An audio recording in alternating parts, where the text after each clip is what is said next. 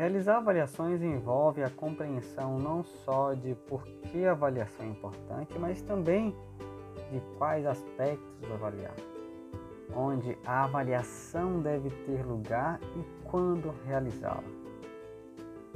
Eu sou o professor Fabrício Oliveira e nesse encontro nós vamos conversar sobre avaliação. Vamos começar por que avaliar. Atualmente, os usuários esperam muito mais do que apenas um sistema usado. Eles também buscam uma experiência agradável e envolvente. Isso significa que é ainda mais importante realizar uma avaliação. E como Nielsen observa, a experiência do usuário abrange todos os aspectos da interação do usuário final. O importante e, e, o primeiro requisito para uma, uma experiência de usuário exemplar é atender às necessidades específicas do cliente, sem protestos ou incômodos. Em seguida, vem a simplicidade e a elegância, que produzem produtos que são uma alegria de ter, uma alegria de usar. De uma perspectiva de negócio e marketing, produtos com bom design vendem. Portanto, há boas razões para que as empresas invistam em avaliação. Designers podem ser, se concentrar em problemas reais e nas necessidades de diferentes grupos de usuários em vez de debater do que cada um gosta ou não gosta. A avaliação também permite que os problemas sejam corrigidos antes de o produto entrar em venda. Agora vamos para o que avaliar.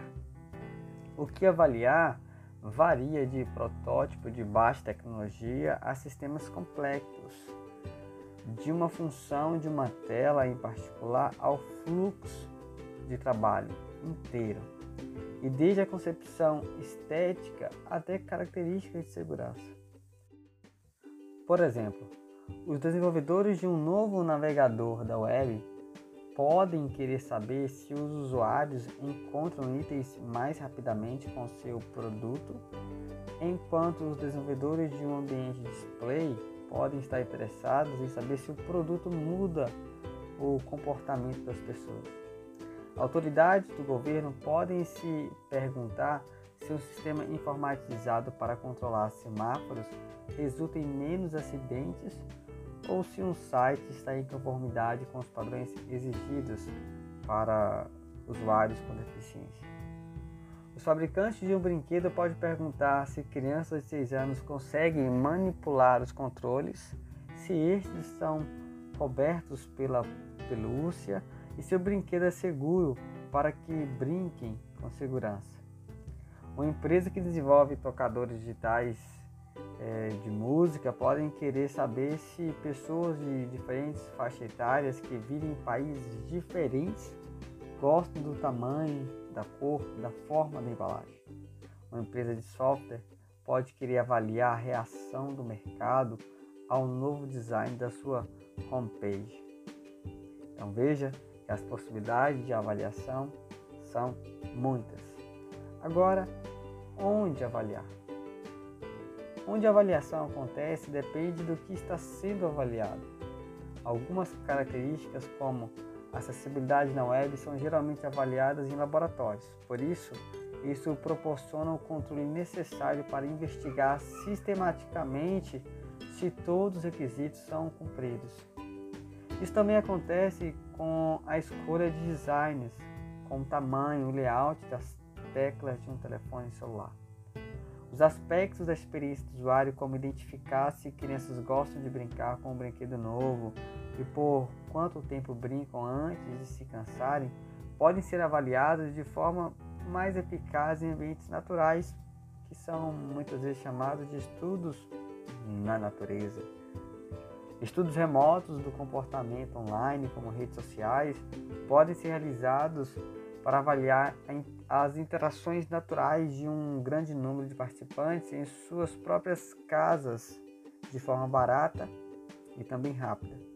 Laboratórios vivos também têm sido construídos, estando em algum lugar entre os laboratórios e, e as condições da natureza. Né? Fornece a sensação de estar em um ambiente como uma casa, porém mantém, lógico, capacidade de controlar, de medir, de registrar as atividades. Por fim, quando é que devemos avaliar? É, em que fase no ciclo de vida do produto a avaliação ocorre depende muito do tipo do produto. Por exemplo, o produto ele pode ser desenvolvido para ser um conceito totalmente novo ou uma atualização de um produto existente.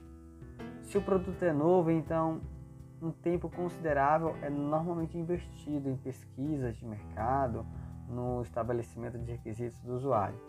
Uma vez que esses requisitos foram estabelecidos, eles é, são usados para criar esboços iniciais, é, histórias em cards, né, storyboards ou uma série de telas ou um protótipo das ideias de design. Estes são, é, então, avaliados para verificar se os designers interpretam os requisitos dos usuários corretamente e, é, e os incluíram em seu design de forma adequada. O, os designs serão modificados, lógico, de acordo com o feedback da avaliação e novos protótipos serão desenvolvidos e subsequentemente avaliados. As avaliações durante, é, feitas durante o design para verificar se um produto continua a atender às necessidades dos usuários é, são conhecidas como avaliações formativas.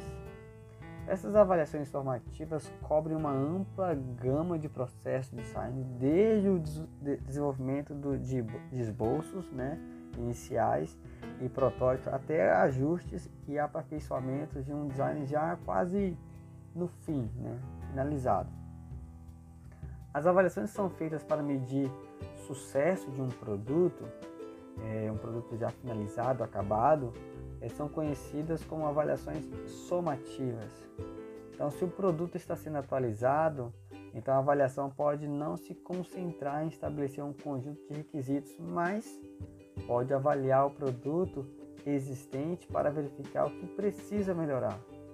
Então, recursos são frequentemente adicionados, o que pode resultar em novos problemas de usabilidade. Outras vezes, a atenção está voltada a melhorar aspectos específicos, como uma navegação aprimorada.